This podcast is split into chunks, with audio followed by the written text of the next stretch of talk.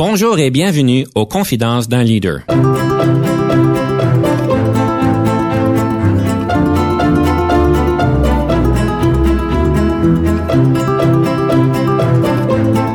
Ici Denis Lévesque, coach en leadership. Nous avons donc l'honneur et le privilège de recevoir en studio des leaders qui ont marqué leur communauté afin d'apprendre de leur expérience et de s'inspirer de leur sagesse.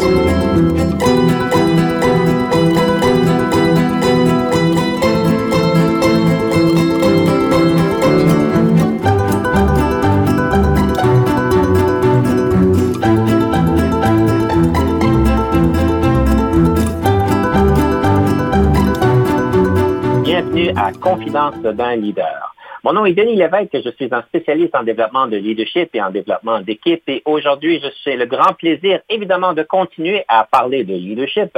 Aujourd'hui, on va parler d'une manière plus particulière des analogies dans la communication des leaders. Est-ce qu'on devrait s'inspirer des analogies lorsqu'on communique? On sait que la communication est très importante et aujourd'hui, avec mon invité, on va pouvoir en parler. Nous allons aussi débattre, est-ce que nous devons prendre des décisions en tant que leader seulement sur des faits ou bien peut-être sur d'autres choses, sur des croyances, on pourrait peut-être dire. On va débattre ça aujourd'hui et on va finir donc l'émission avec la question de la résilience. On continue et aujourd'hui, on va regarder l'importance d'être organisé lors d'un changement et qu'est-ce que ça veut vraiment dire? Nous avons le plaisir d'avoir en studio avec nous M. Marc Lalande, qui est consultant en performance humaine.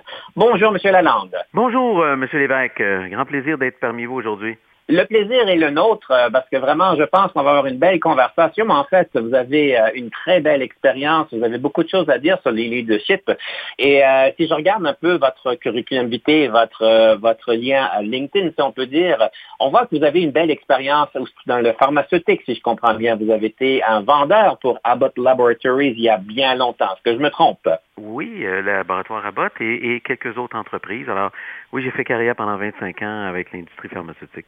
Que ça vous a appris par rapport à, la performance humaine quand on travaille en pharmaceutique, surtout que vous êtes plus spécialisé au niveau de la vente? C'est là où j'ai le, gros de mon expérience. Par contre, je me suis toujours intéressé au fait que, bon, pourquoi moi je performe, pourquoi les autres performent, puis qu'est-ce qui fait que à certains moments, je vais moins bien performer.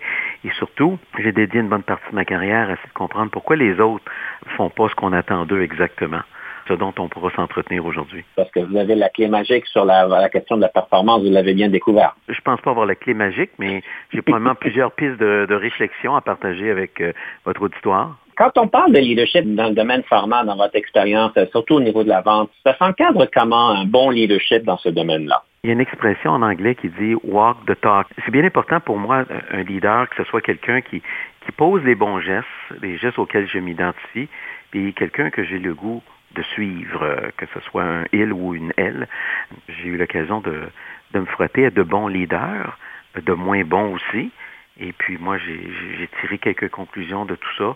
Généralement, je suis attiré par ceux qui, qui m'inspirent parce que je trouve que là, leur geste, leur façon de raisonner est juste, est équitable, elle est honnête, et puis j'ai le goût de faire tout autant. Si j'ai bien compris, vous avez tellement aimé la question de l'apprentissage, de la performance, que vous avez en fait tout à fait laissé derrière le côté du pharmaceutique et vous êtes complètement dédié à la question de l'apprentissage en organisation de la performance humaine. Oui, précisément, je ne suis plus à l'emploi d'une compagnie pharmaceutique depuis euh, déjà plus de 12 ans. Curieusement, par contre, je suis toujours en contact avec eux parce que l'industrie pharmaceutique euh, représente probablement 70% de ma clientèle. Alors, j'ai maintenant l'opportunité de redonner et de les aider à justement faire face à des défis de performance humaine, à, à rehausser ou améliorer les conditions qui vont permettre à, aux, aux, gens qu'ils emploient de mieux travailler puis avec une plus grande motivation. Cette transition-là, c'est quand même une transition, ben, c'est peut-être pas drastique comme transition de carrière, mais ça, ça c'est quand même, il y a quand même un filon qui se passe, mais Comment est-ce que vous avez fait pour décider que c'était le temps de laisser ça aller, d'aller se concentrer sur quelque chose d'autre? C'est pas une décision facile dans mon expérience, M. Lalande. Non, c'est un concours de circonstances. Disons que j'ai euh, appris à voler de mes propres ailes, un peu comme les oiseaux euh, apprennent à voler. Hein, la, la, maman oiseau les, les fout en bout du nez. Alors, euh, j'ai perdu un emploi à l'aube de mes 50 ans. Et puis, après une une discussion chargée d'émotions avec mon épouse. J'ai dit, je ne me cherche pas un emploi, je me cherche des clients. Et en reflétant, j'ai réalisé que j'avais la fibre d'un entrepreneur, J'ai reconnu là où je pouvais apporter quelque chose qui était assez unique dans le marché. Tous les jours, il y a des gens qui décident de se lancer en affaires, mais ce qu'ils offrent n'est pas suffisamment unique et puis c'est plus difficile pour eux. Alors, dans mon cas, ce que, ce que j'allais faire comme consultant en performance humaine, à peu près très peu de gens dans mon segment euh, d'affaires le faisaient. Alors, c'est ce qui m'a permis de bien réussir. On vous attribue un grand succès que vous avez pu monter donc euh, une boîte de consultation, que vous l'avez bien montée de zéro, puis après dix ans, vous avez été, vous avez beaucoup de succès, vous l'avez même vendu. Je sais qu'on m'a partagé comme étant une de vos grandes réalisations. Ça doit pas être facile hein, de créer quelque chose, de, laisser aller son bébé après ça. Tout d'abord, le, principal exploit, c'est euh, avec deux employés, alors euh, moi-même et mon épouse, de, de, monter quelque chose qui devient suffisamment intéressant pour qu'une autre firme veut l'acquérir. Ça, c'est peu commun. Mm-hmm. euh, mais j'ai eu la chance de, de rencontrer euh, le président de Studio 7 Communication, qui avait des valeurs très compatibles avec, avec les nôtres, puis surtout, il s'intéressait à ce que nous faisions, quelque chose que eux ne faisaient pas du tout. Puis il trouvait que c'était suffisamment important pour euh, faire l'acquisition de notre boîte. Et il m'a permis justement de contribuer au transfert de plusieurs de mes compétences avec son personnel. Alors c'est un peu comme si la lancée de notre entreprise continuait. Alors, je voulais pas tout simplement dire, bon, ben, bonjour, je vais me, je vais me retirer, puis tout, tout va s'écrouler. Puis, ce que je faisais, s'il y a très peu de gens qui le font, ben, ça va tomber dans l'oubliette, puis il y aura un autre besoin qui sera pas satisfait. Alors, euh, je passe ce flambeau à d'autres euh, sous peu, et je, vais, je vais être bien content de, de voir qu'on va continuer à aider euh, de nombreuses entreprises à améliorer la performance humaine dans leur, dans leur giron. Monsieur Lalande, je vous pose la question. Pourquoi les gens ne font pas ce que nous nous attendons d'eux? C'est quoi vos conseils? Tout d'abord, je donne rarement des conseils. Mon expérience de vie et surtout professionnelle m'a permis de comprendre qu'il y a six facteurs qui influencent la performance humaine. Il n'y a généralement pas un facteur. Mais dans plus du tiers des cas, les gens ne performent pas simplement parce que les attentes qu'on a placées en eux, la définition de ce que c'est une bonne performance n'est pas bien communiqué, n'est pas bien défini. Si je ne sais pas ce qu'on attend de moi, puis qu'est-ce qu'on considère comme un bon résultat, ben, ça se pourrait très bien que j'arrive en dessous ou que j'arrive au-dessus, et très souvent, je vais arriver en dessous. Puis si on ne me confirme pas que je suis, en, je suis hors cible, ben, je vais continuer à sous-performer. Alors ça, c'est probablement la principale raison. Puis dans deux autres cas, ben, les gens n'ont peut-être pas les outils pour performer. C'est pas une question de volonté ou de motivation, mais si on ne me donne pas les, les outils, les ressources pour atteindre de, meilleurs résultats, ma performance risque d'être euh, inférieure. Et puis finalement, ça prend des incitatifs. Des incitatifs qui ne sont pas toujours monétaires. Puis surtout, puis je pense que tous les, les parents à l'écoute vont se reconnaître là-dedans, ça prend des conséquences. Alors, il ne s'agit pas de mettre les employés en punition, mais simplement, si on attend des choses, puis que les comportements ne sont pas au rendez-vous, il faut qu'il y ait une conséquence négative qui, est, qui soit importante pour les gens. Alors, dans 75% des cas, les gens ne performent pas aussi bien qu'on attend d'eux pour des raisons qui viennent de l'entreprise. C'est bien intéressant. Mais vu qu'on parle de performance, moi, il faut que je performe bien. Alors, je vais devoir passer à la première pièce musicale. On va mettre une pause sur ça, on va y revenir. Mais, euh, M. Lalande, la première pièce musicale, c'est laquelle? On pourrait très bien euh, prendre celle de, de Jean Gabin, Maintenant je sais, qui est une chanson que j'ai appréciée grâce à mon père puis, euh, si vous écoutez bien les paroles, vous allez réaliser l'importance euh, de l'humilité dans la vie, alors, qui est une qualité que j'apprécie tout particulièrement chez un ou une leader. Alors, on va écouter Je sais, on va prendre une pause. Restez des nôtres parce qu'après la pause, on va avoir notre fameux débat. Quand j'étais gosse, au comme trois pommes, je parlais bien fort pour être un homme. Je disais je sais. Je sais, je sais, je sais.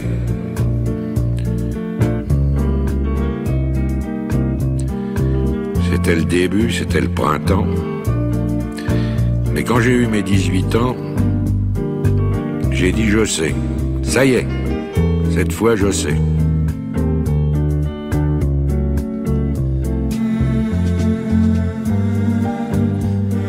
Et aujourd'hui, les jours où je me retourne, regarde la terre où j'ai quand même fait les 100 pas, et je ne sais toujours pas comment elle tourne.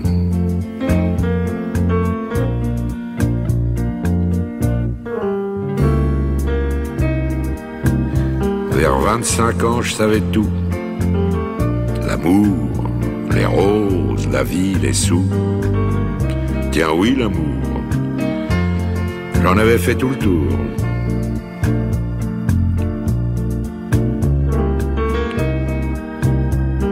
Mais heureusement, comme les copains, je n'avais pas mangé tout mon pain. Au milieu de ma vie, j'ai encore appris.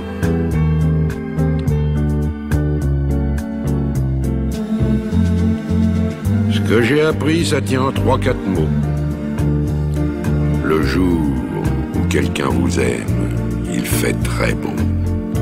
Je peux pas mieux dire, il fait très beau.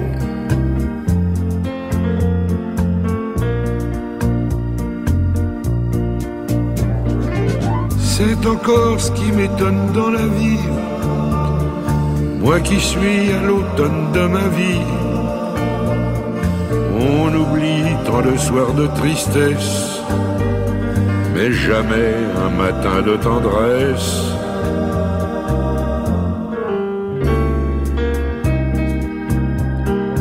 Toute ma jeunesse, j'ai voulu dire je sais. Seulement plus je cherchais, et puis moi je savais. Il y a 60 coups qui ont sonné à l'horloge. Je suis encore à ma fenêtre. Je regarde et je m'interroge. Maintenant je sais. Je sais qu'on ne sait jamais. La vie, l'amour, l'argent, les amis et les roses. On ne sait jamais le bruit ni la couleur des choses. C'est tout ce que je sais. Mais ça, je le sais. Ici Denis Lévesque. Si vous cherchez l'excellence en leadership, nous sommes intéressés à vous parler. Venez nous visiter à solutionoptigestion.ca.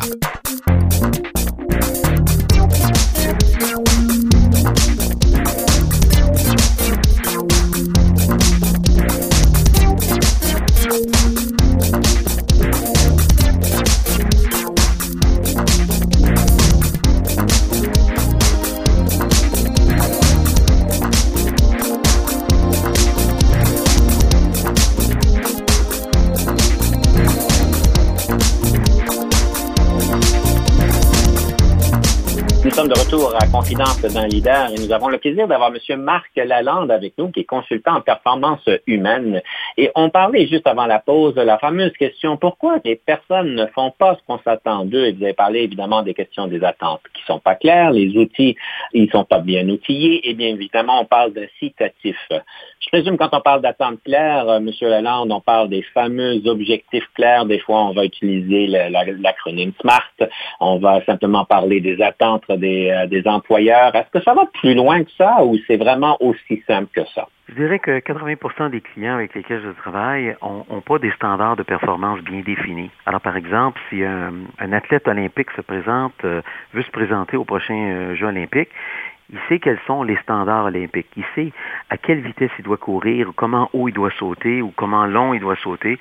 Alors, euh, si sa performance est en deçà de ces standards-là, ben, il s'attendait. Il s'attend pas à faire partie de la sélection. Alors, dans une entreprise, si une performance acceptable ou souhaitable correspond à des, à des données quantifiables, observables, mais que les, employés ne les connaissent pas, on, ne doit pas se surprendre euh, qu'ils les atteignent pas. Alors, dans bien des cas, on travaille avec le client à les définir et à les aider à mieux les communiquer en des termes que les gens vont, vont apprécier. Dans votre expérience, c'est quoi la raison que les leaders ne prennent pas le temps de les définir? C'est des attentes qu'on est des experts, on devrait savoir c'est quoi. Euh, mais c'est quoi la, raison pourquoi le monde s'y attarde pas? Je veux simplement dire, c'est euh, l'ignorance.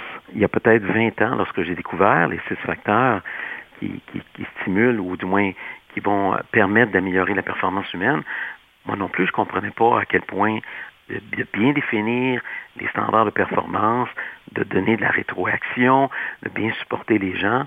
Je réalisais pas quelle, quelle, en était l'importance. Alors, tous les gestionnaires en entreprise font, euh, font de leur mieux avec ce qu'ils connaissent, puis c'est pas par, par mauvaise intention qu'ils font cette omission-là. Une fois qu'ils comprennent à quel point ça va contribuer euh, au succès de leurs employés, oh, là, on adopte une conduite qui est bien différente.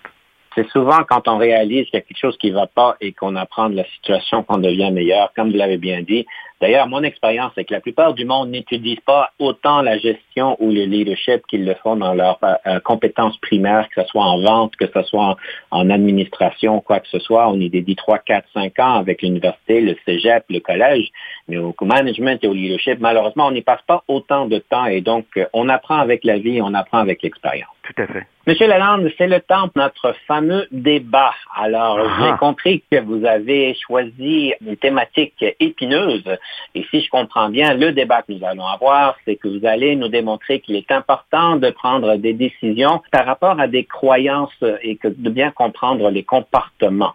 Est-ce que c'est bien ça? C'est bien ça.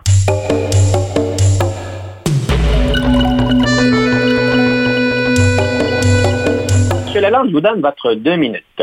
D'abord, euh, mentionner que je crois qu'il est important de tenir compte des croyances des gens. Si on souhaite utiliser par la suite des faits, pour les convaincre de quoi que ce soit. Je ne serais pas surpris si je vais mentionner qu'il y a un grand nombre de personnes qui croient un tas de choses sans nécessairement avoir des preuves quelconques. Dieu, la vie après la mort, les extraterrestres. Alors, je ne cherche pas à blâmer qui que ce soit pour leurs croyances, que je les partage ou pas, mais il y a de nouveaux exemples qui se sont multipliés au cours de la dernière année avec soit la théorie du complot, l'origine du coronavirus, l'inutilité du port du masque dans la gestion de la pandémie, des mensonges répétés d'un certain président américain, ou le droit de se faire justice dans les médias sociaux. Les exemples sont nombreux. Au travail, il y a une quantité tout aussi importante de croyances et de paradigmes qui vont influencer le comportement des employés et leur performance. Alors, par exemple, les gens lisent leur courriel. Les employés vont modifier leur méthode de travail simplement parce qu'on leur a demandé. Les gens disent toujours la vérité. Bien souvent, ces croyances sont nullement supportées par des données probantes. Et on finit tout souvent par croire que leur approche est bonne, puis qu'on est prêt à défendre notre croyance et résister au changement demandé simplement parce qu'on croit que c'est la bonne façon de faire. J'ajouterai surtout parce qu'on ne croit pas que l'autre façon sera meilleure et que les données qui l'appuient ne sont pas crédibles ou peut-être même trafiquées. Alors je crois donc que tant que les gens vont baigner dans leurs croyances, ou leur paradigme, ils ne seront pas prêts à considérer autre chose, même si on a les plus belles données, les, les faits les plus probants à leur présenter. Et puis, par exemple, c'est bien connu que 70% des initiatives de changement en entreprise échouent pour différentes raisons. Dans ma pratique chez Studio 7 Communication, on cherche d'abord à comprendre et analyser les croyances des participants ciblés par le changement avant d'utiliser les données probantes, et non l'inverse. Alors, je m'intéresse donc à l'influence des croyances qui habitent les employés en situation de changement, au lieu de tenter de les convaincre euh, avec des données qui vont à l'encontre de leurs croyances, on cherche plutôt à diagnostiquer leurs croyances dans un premier temps, puis finalement d'adapter la communication de nos données probantes en fonction de ce à quoi ils croient. Monsieur Lalande, vous avez vraiment bien positionné la question de comment est-ce que les croyances affectent le comportement des personnes et quand on prend des décisions et des changements, qu'il faut y prendre, y faire attention. Euh, je suis tout à fait d'accord avec ce que vous apportez et ce que ça nous laisse à comprendre, c'est qu'évidemment, il faut travailler à ce niveau-là. J'aimerais dire que oui, c'est certain qu'il faut en prendre connaissance. C'est certain que les décisions, d'après ce que j'ai pu observer en, organisation, bon, ne font pas nécessairement assez place aux croyances et comment on va naviguer les choses.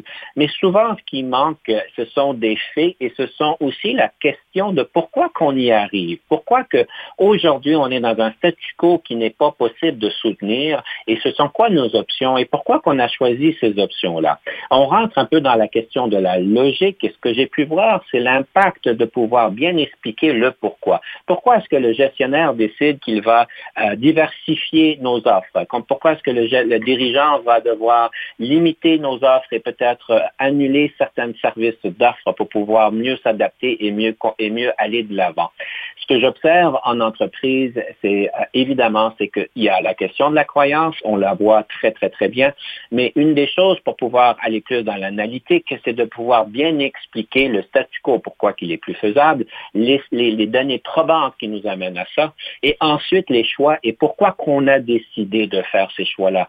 Et dans mon expérience, autant que les croyances sont importantes, autant que ce côté du prix de la prise de décision et d'être transparent comment est-ce qu'on l'a pris et de pouvoir bien l'expliquer est une chose qui peut nous aider encore plus pour pouvoir naviguer ces changements-là. Je la lance une autre minute à votre tour. Oui, je partage à mon tour votre point de vue et j'aimerais vous donner un exemple. Alors, ma formation scientifique m'a amené à respecter les données probantes, puis l'importance d'utiliser des, des, méthodes robustes de mesure. J'aimerais donc euh, vous donner un, exemple bien concret de comment on compose avec la croyance des, des employés, puis ensuite on amène des données probantes.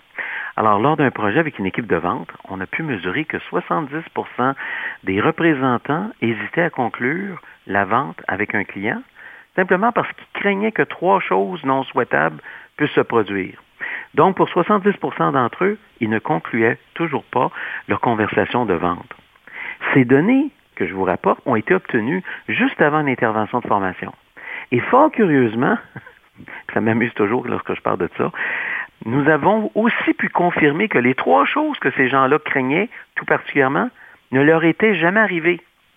Il y avait simplement peur que ça arrive, un peu comme les Gaulois qui craignaient que le ciel leur tombe sur la tête. Alors, nous avons donc utilisé des données des participants pour fragiliser leurs propres croyances. Ils sont ensuite devenus plus réceptifs à explorer d'autres façons de faire et surtout les amener à discuter comment conclure la vente s'ils n'avaient plus peur ça vient juste de, souligner que les questions des croyances est importante, mais j'aimerais aussi souligner le fait que vous utilisez abondamment euh, les statistiques et les données qui euh, augmentent votre propre crédibilité. Vous parlez de 70% Et la question de la crédibilité du leader est importante euh, quand on parle de changement, quand on parle de comportemental. Et je devrais vous applaudir parce que non seulement vous faites bien votre cas, mais vous utilisez aussi des statistiques qui augmentent votre crédibilité à tous. Alors, vous faites toutes les bonnes choses au niveau des croyances et aussi au niveau des données probantes. Alors, M. Lalonde, bravo et félicitations. Merci.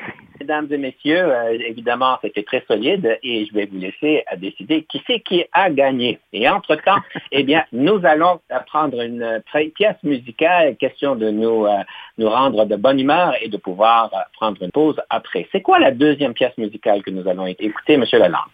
C'est une, une chanson du regretté Charles Aznavour qui s'intitule Il faut savoir une autre chanson à laquelle mon père m'a introduit, puis qui nous rappelle qu'on n'a pas toujours le contrôle sur ce qui nous arrive dans la vie. Et euh, quant à ma propre philosophie, il est préférable de s'investir là où on peut faire une différence, là où on a un peu de contrôle. On va écouter Il faut savoir, il faut savoir les données probantes et aussi les croyances, je présume. On va écouter cette belle pièce musicale, on prend une pause, on revient, soyez des nôtres parce qu'on va parler d'un livre sur le leadership.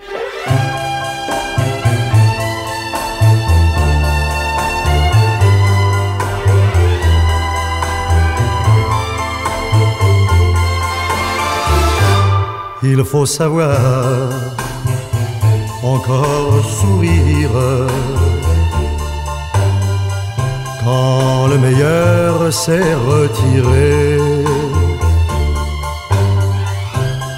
et qu'il ne reste que le pire dans une vie bête à pleurer. Il faut savoir que coûte.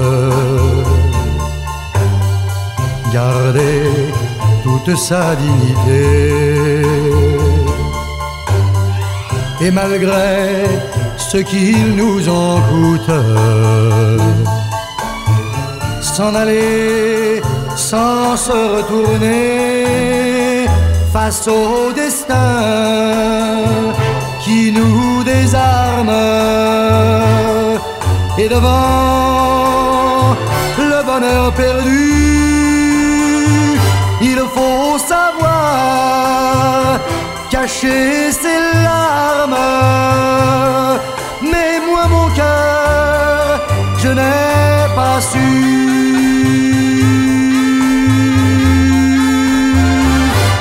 Il faut savoir quitter la table lorsque l'amour est desservi. sans s'accrocher l'air pitoyable. Mais partir sans faire de bruit, il faut savoir cacher sa peine sous le masque de tous les jours et retenir les cris de haine qui sont les derniers mots d'amour. Il faut savoir rester de glace et taire un cœur qui meurt déjà. Il faut savoir garder la face. Mais moi je t'aime trop, mais moi je ne peux pas. Il faut savoir, mais moi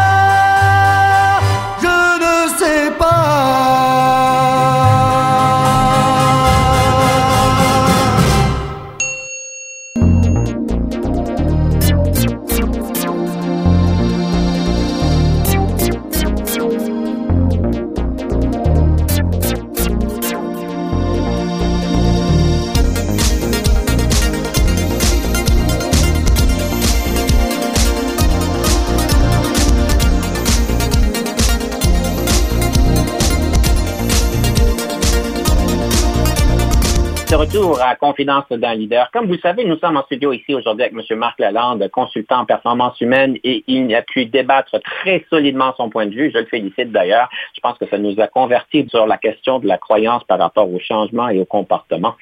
Et j'aimerais en profiter à ce point-ci pour pouvoir continuer la conversation sur un livre sur le leadership. M. Lalande, quel est un livre que vous nous suggérez de lire, quelque chose qui vous a peut-être marqué? Il y a un livre qui m'a marqué il y a peut-être une vingtaine d'années lorsqu'il m'a été euh, donné. S'intitule In Your Hands. On parle des, comportements des, leaders euh, de, classe mondiale. L'auteur est Phil Geldart. Phil Geldart a aussi une particularité intéressante. C'est le, chef d'une entreprise basée en Ontario qui s'appelle Eagle Flight. Eagle Flight s'intéresse beaucoup à, à, aider les gens à aussi euh, améliorer leur performance, mais par des interventions de groupe, particulièrement en apprentissage expérientiel. Autrement dit, ils ont créé un, tas de situations où ils mettent des gens dans, des, dans un contexte bien précis, puis les gens apprennent en faisant, mais ça prend la forme d'un jeu.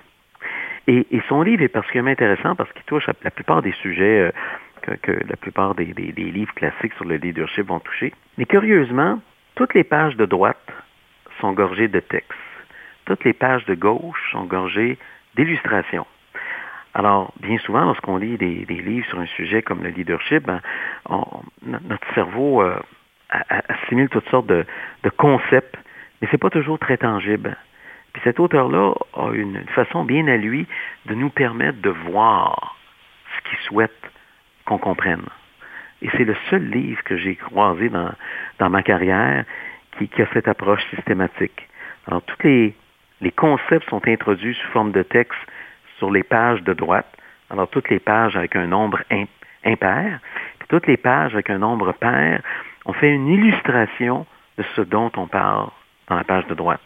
Alors, c'est un, volume qui est vraiment unique et qui m'a beaucoup inspiré. Merci de nous partager ça. C'est toujours bon de voir différents livres qui ont euh, différentes euh, manières de faire les choses. Alors, euh, je vais devoir évidemment la mettre dans ma bibliothèque et la lire bientôt. Monsieur Lalande, je sais qu'une des choses que vous avez parlé qui est important pour vous, c'est la question au niveau du leadership, que les leadership, en fait, fondamentalement, ça nous invite à suivre.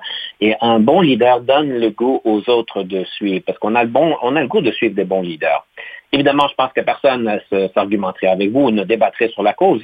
Euh, la question, c'est comment est-ce qu'on fait pour pouvoir créer, et moi je vais en faire référence sur le concept de gravitas, où est-ce qu'on on veut graviter, on veut être autour de cette personne-là, on a tous eu connaissance de personnes qui nous donnaient ce goût-là. Comment qu'on fait pour développer ce goût-là chez les autres? C'est de leur démontrer que notre empreinte stimule les autres pour, pour les amener à faire euh, des choses bien, bien plus grandes, bien, bien meilleures. Si tout le monde travaille de son côté, euh, puis c'est reconnu en entreprise, on, on, travaille très souvent en, en silo. Puis c'est souvent les leaders qui vont venir qu'à briser les silos. Alors, euh, on est capable de démontrer aux gens l'impact qu'ils sont capables de faire. Euh, simplement en, se comportant bien ou en faisant les bonnes choses, ben généralement, ça donne le goût à d'autres de le faire. Très souvent, on va lire un livre, on va lire un, on, va euh, visionner un film ou on, on vient d'avoir une rencontre avec un, un, de nos voisins, puis on, est témoin d'une histoire qui nous a touchés, et là, tout à coup, on devient inspiré de faire quelque chose qui va dans la même direction. Alors c'est ça, on est entouré de leaders qui n'ont pas toujours une plateforme, et puis ce, leurs gestes et, et, les valeurs qui, qui s'y rattachent nous, nous inspirent, puis nous invitent à faire une différence, puis une différence assez notable pour que les autres, à leur tour, puissent, puissent en prendre conscience. Quel genre de différence qu'on parle ici? Est-ce que c'est une question de différence de rendre un meilleur monde, de faire plus d'argent? Euh, c'est quoi la différence que vous, euh, vous ciblez ici? Je dirais de faire les bonnes choses pour les bonnes raisons. Je vous donne un exemple. Euh, récemment, j'ai joint un, comité dans, dans, la petite municipalité des Laurentides où j'habite, un comité d'environnement. Et puis, on est en train de se doter d'un plan d'action pour euh, rendre notre, section du, de la province meilleure. Et on discute, entre autres, d'urgence climatique.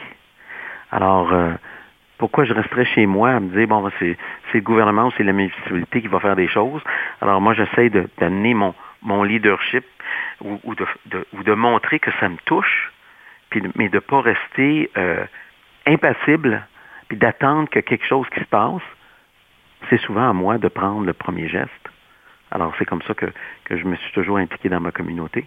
Puis j'espère que ça va inspirer d'autres à faire la même chose. Ben oui. Alors, de faire les bonnes choses de la bonne manière. Voilà. Monsieur Lalande, la rafale. Alors, comme vous savez, je vous, euh, entre guillemets, bombarde de questions. Et puis, vous avez trois minutes pour répondre au plus de questions possibles. Monsieur Lalande, est-ce que vous êtes prêt? Je suis prêt. Qu'aimez-vous manger le plus et le plus souvent? J'adore les mets asiatiques. Votre meilleur moment en leadership? C'est probablement au moment où j'ai vendu mon entreprise. Vos faiblesses? Je suis discipliné, c'est généralement considéré comme une force, mais lorsqu'on est trop discipliné, parfois, on, oublie nos émotions. Votre application favorite sur votre euh, téléphone intelligent? La fonction GPS. Le leadership, est-ce que c'est inné ou acquis? c'est inné, mais ça se développe. C'est perfectible.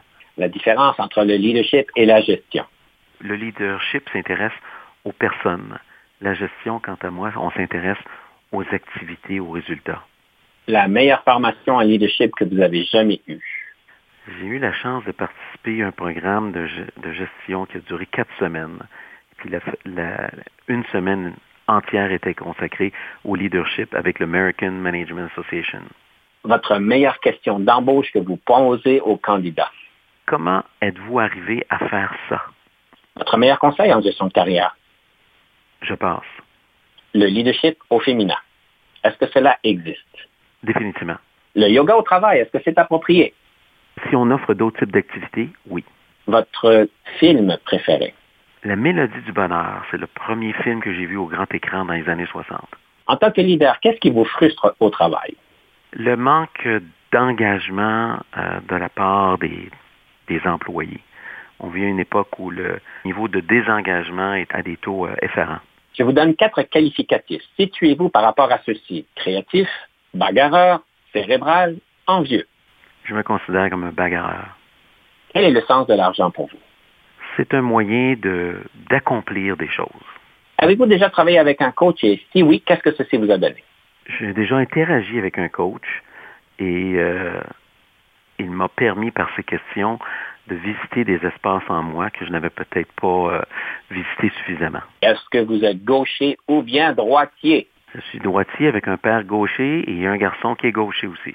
Mon Dieu, vous êtes en sandwich avec le gaucher puis le droitier, en effet. Sur ce, nous allons prendre une pause et nous vous revenons tout de suite avec deux minutes du coach.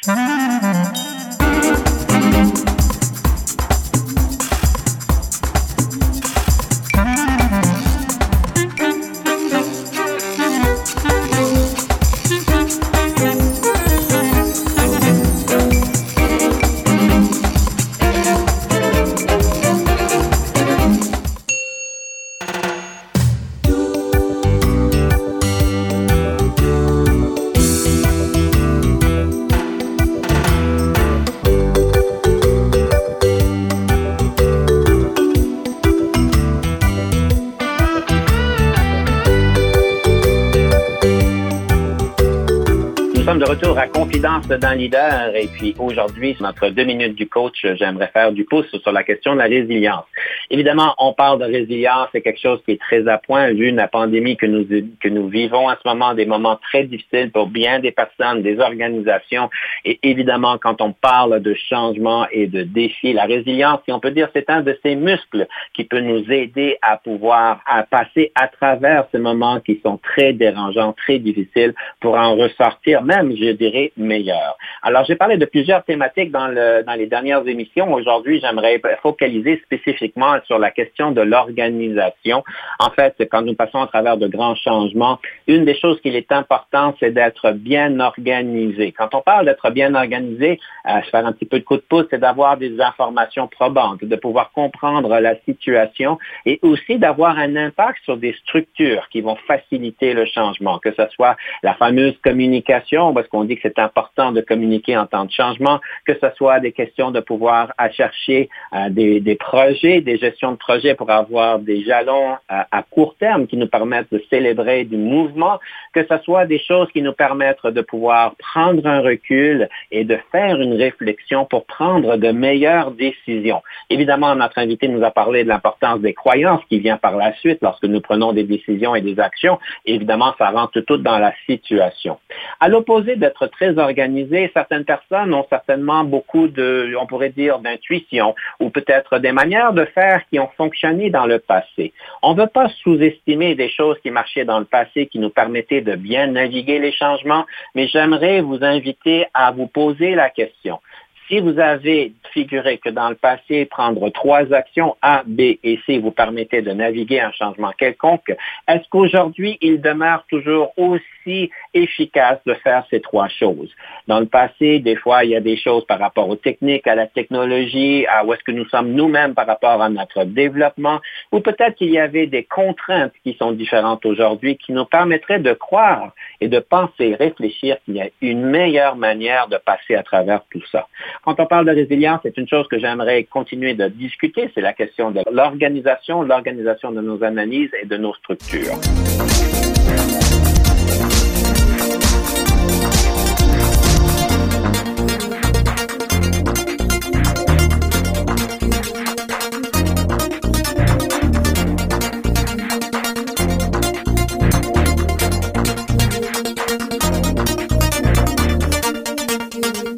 Monsieur Lalande, j'aimerais bien voir votre réaction. On a eu de belles conversations aujourd'hui et je serais très curieux de voir ce que vous en pensez. Le terme euh, organisation euh, résonne bien avec moi. depuis de nombreuses années, les gens disent Ah, t'es donc bien organisé. Et puis, euh, moi, c'est pas nécessairement comme ça que je vois les choses, parce que je suis de nature assez humble.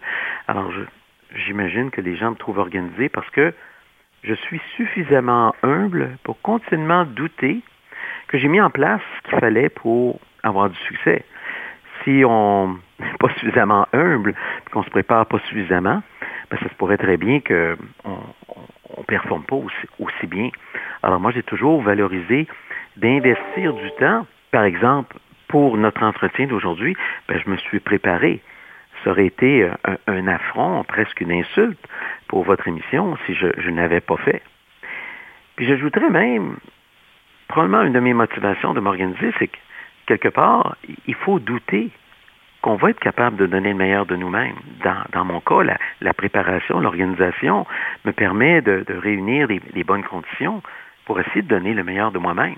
Ça me surprend toujours euh, au travail. Il y a des gens qui qui s'organisent pas, puis qui disent Ah, je vais me présenter, puis ça va bien aller, puis il se passe jamais rien, puis euh, je, je suis pas trop inquiet. Mais qu'est-ce qui arriverait si on était capable de faire beaucoup mieux?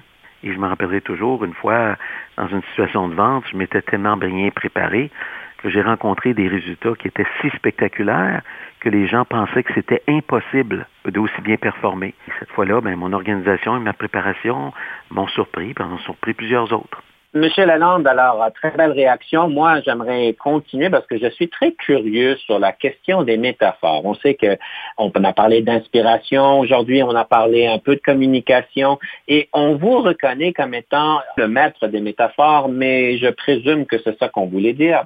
Vous êtes très bon dans les métaphores et j'aimerais vous inviter à nous partager pourquoi est-ce que vous utilisez autant les métaphores et c'est quoi l'impact quand on utilise autant les métaphores?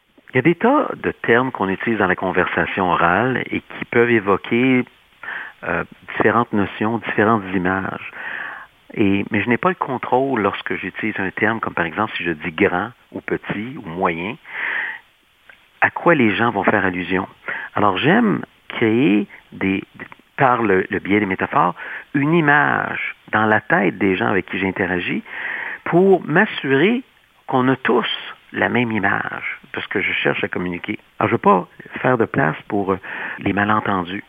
Alors, très souvent, je vais utiliser euh, une métaphore ou une analogie avec quelque chose qu'ils connaissent, soit dans leur travail ou dans leur environnement ou dans les choses qu'ils valorisent, et ça les aide justement à voir, même si je suis en communication en mode oral, ce qui se passe. Alors, en, anglais, on dit euh, mental imagery. Je crée des images dans leur tête. Et je vais vous donner un exemple. Lorsque je suis parti à mon compte, je voulais utiliser une métaphore. Et au lieu de dire je suis consultant en performance humaine, j'ai simplement dit à mon auditoire, je suis un GPS en performance humaine. Et lorsque j'expliquais ce que je faisais, les gens voyaient exactement le mode de fonctionnement d'un GPS, qui est une technologie avec laquelle ils étaient familiers. Ça a permis aux gens de se rappeler très facilement de ce que je faisais et comment je le faisais. C'est brillant, ça. Suis le GPS de la performance humaine. Je présume ça que le GPS existait quand vous avez commencé. Oui, le GPS existait et même, j'ai reçu un hint en décembre 2008, lorsque j'ai créé l'entreprise, juste un peu avant Noël, toutes les circulaires qu'on recevait euh, à la porte contenaient des, GPS. Alors, j'imagine que c'est un cadeau très populaire. Et c'est là où euh, cette analogie-là m'a frappé. Votre métaphore favorite, à part de vous expliquer que vous êtes un GPS, euh, mais c'est quoi votre métaphore favorite que vous utilisez en communication? Je raconte souvent l'histoire suivante. J'ai un ami je vais raconter une histoire qui n'est pas vraie, mais euh, quand je commence à la raconter, les gens, ils, croient que je suis très sérieux. Alors, j'ai un ami qui est absolument obsédé par la natation. Il a lu tous les livres sur la natation, il a vu tous les vidéos. Il est décédé la semaine dernière. Il s'est noyé. Alors, je me sers de cette histoire-là pour expliquer aux gens, dans le fond, on a beau avoir toutes les connaissances au monde, toutes les informations, tous les faits. Si on n'est pas capable de les utiliser, ben, on va se noyer. J'adore. Savoir, c'est une chose, mais le savoir-faire est beaucoup plus important. Moi, j'aime beaucoup la métaphore. Est-ce que vous me permettez de l'utiliser? Je vais devoir aussi référer que c'est M. Lalonde qui me l'a partagé. Je trouvais ça très... Euh, c'est beaucoup de force, ce que vous venez de dire. Je vous donne la, permission. Ça sera, ça sera une flatterie pour moi, si vous l'utilisez. Pour changer de métaphore, on parle de travail et de famille. Une autre chose que j'aimerais aborder avec vous, parce qu'on sait que, évidemment, surtout au niveau de la pandémie, des fois, on a de la difficulté à en mettre des limites, si on peut dire presque physiques, parce que même euh, un de mes collègues, euh, de mes confrères coach me disait, on devrait commencer le hashtag je veux, I want back my, um, my commute. Euh, c'est-à-dire qu'on veut revenir sur ce processus de se rendre au travail parce que beaucoup de personnes trouvaient que c'était un temps privilégié pour eux-mêmes, que ce soit pour de la réflexion, du divertissement, de la musique. Euh, et on nous manque ceci. Évidemment, les barrières par rapport à la vie travail euh, ne sont plus physiques dans certains cas. On vous reconnaît comme quelqu'un qui a fait beaucoup cet équilibre-là. Vous avez mis autant et sinon plus ben, beaucoup de bonnes choses avec la famille et puis le travail. C'est quoi votre euh, solution? C'est quoi qui vous a permis de pouvoir avoir cet équilibre-là, si on peut dire? En toute humilité, je ne suis pas nécessairement d'accord avec ce que les gens disent. Euh, j'ai toujours, trouvé que j'ai beaucoup travaillé, peut-être trop par moment, mais lorsque des situations bien précises se présentent, ne faut pas être mélangé dans nos, dans nos priorités. Alors, pour moi, les priorités ont toujours été la famille, mes enfants, euh, la femme que j'aime, euh, mon chien, euh, mes parents, mes amis. Alors, quand une situation se présente, c'est bien beau le travail, mais il faut, avoir le courage de dire qu'est-ce qui arrive ou qu'est-ce qui n'arrivera pas si je ne le fais pas? Si on veut cette sagesse d'être capable de mettre les choses en perspective, de dire, OK, mais là, ça, je le laisse tomber parce que quelque chose de nettement beaucoup plus important. Et, trop souvent, on, devient très myope lorsqu'on laisse le travail prendre trop de place par rapport à ce qui est vraiment important dans la vie. Donc, qu'est-ce qui arrive si je ne le fais pas? Oui. Et si on répond, ben, il n'y arrive rien, ben, c'est correct. on peut le sauter. Oui, tout à fait. En tout cas, je trouve que c'est une bonne question à se poser, évidemment, quand on est, euh, on est pris à dépourvu et des fois savoir qu'est-ce qu'on devrait faire. Donc, qu'est-ce qui arrive si on ne le fait pas? Monsieur Lalande, écoutez, ça a été vraiment une entrevue des plus plaisantes. Ça a été solide. Vous nous avez présenté beaucoup de belles choses et de, de matériel à réflexion. Et en tout cas, je vous en remercie grandement. J'aimerais clôturer, si on peut dire, l'émission sur euh, ce qu'on fait d'habitude. Donc, une citation sur le leadership qui va ensuite nous amener à une pièce musicale. Alors, je vous invite à partager une belle citation sur le leadership, M. Lalande. Je pense tout à coup à Einstein, qui a dit un jour, euh, avant mon temps, c'est pas toutes les choses qu'on peut compter qui comptent dans la vie, ou quelque chose comme ça. Mm. C'est pas parce qu'on est capable de l'énumérer ou de le quantifier que ça a vraiment une importance. Merci bien. On va dire c'est pas ce qu'on peut compter qui compte le plus. Alors, merci pour ceci. Et la troisième pièce musicale, c'est laquelle? C'est une pièce plus contemporaine que les deux autres. Elle est chantée par Josh Groban. Elle s'intitule You Raise Me Up. Elle touche le thème de la résilience, un thème qui vous tient à cœur. Elle me rappelle, entre autres, combien mes parents étaient importants à m'aider à bâtir ma confiance dans la vie, qui m'a permis, elle, de traverser de nombreuses épreuves euh, tout au cours de ma vie. Merci bien, M. Lalande, et je vous remercie pour votre temps, votre sagesse et votre expérience. Ce fut un grand plaisir. Et chers auditeurs et auditrices, à la prochaine, bien sûr.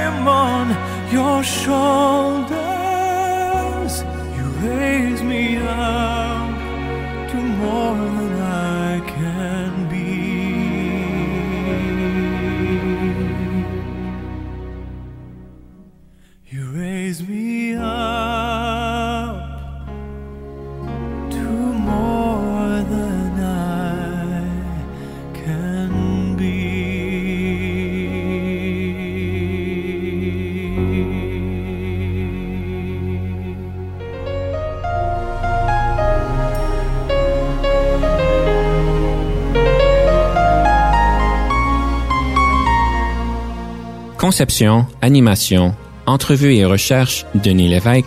Montage et réalisation, Jean-Paul Moreau. Confidence d'un leader est une production et une présentation d'Unique FM 94,5.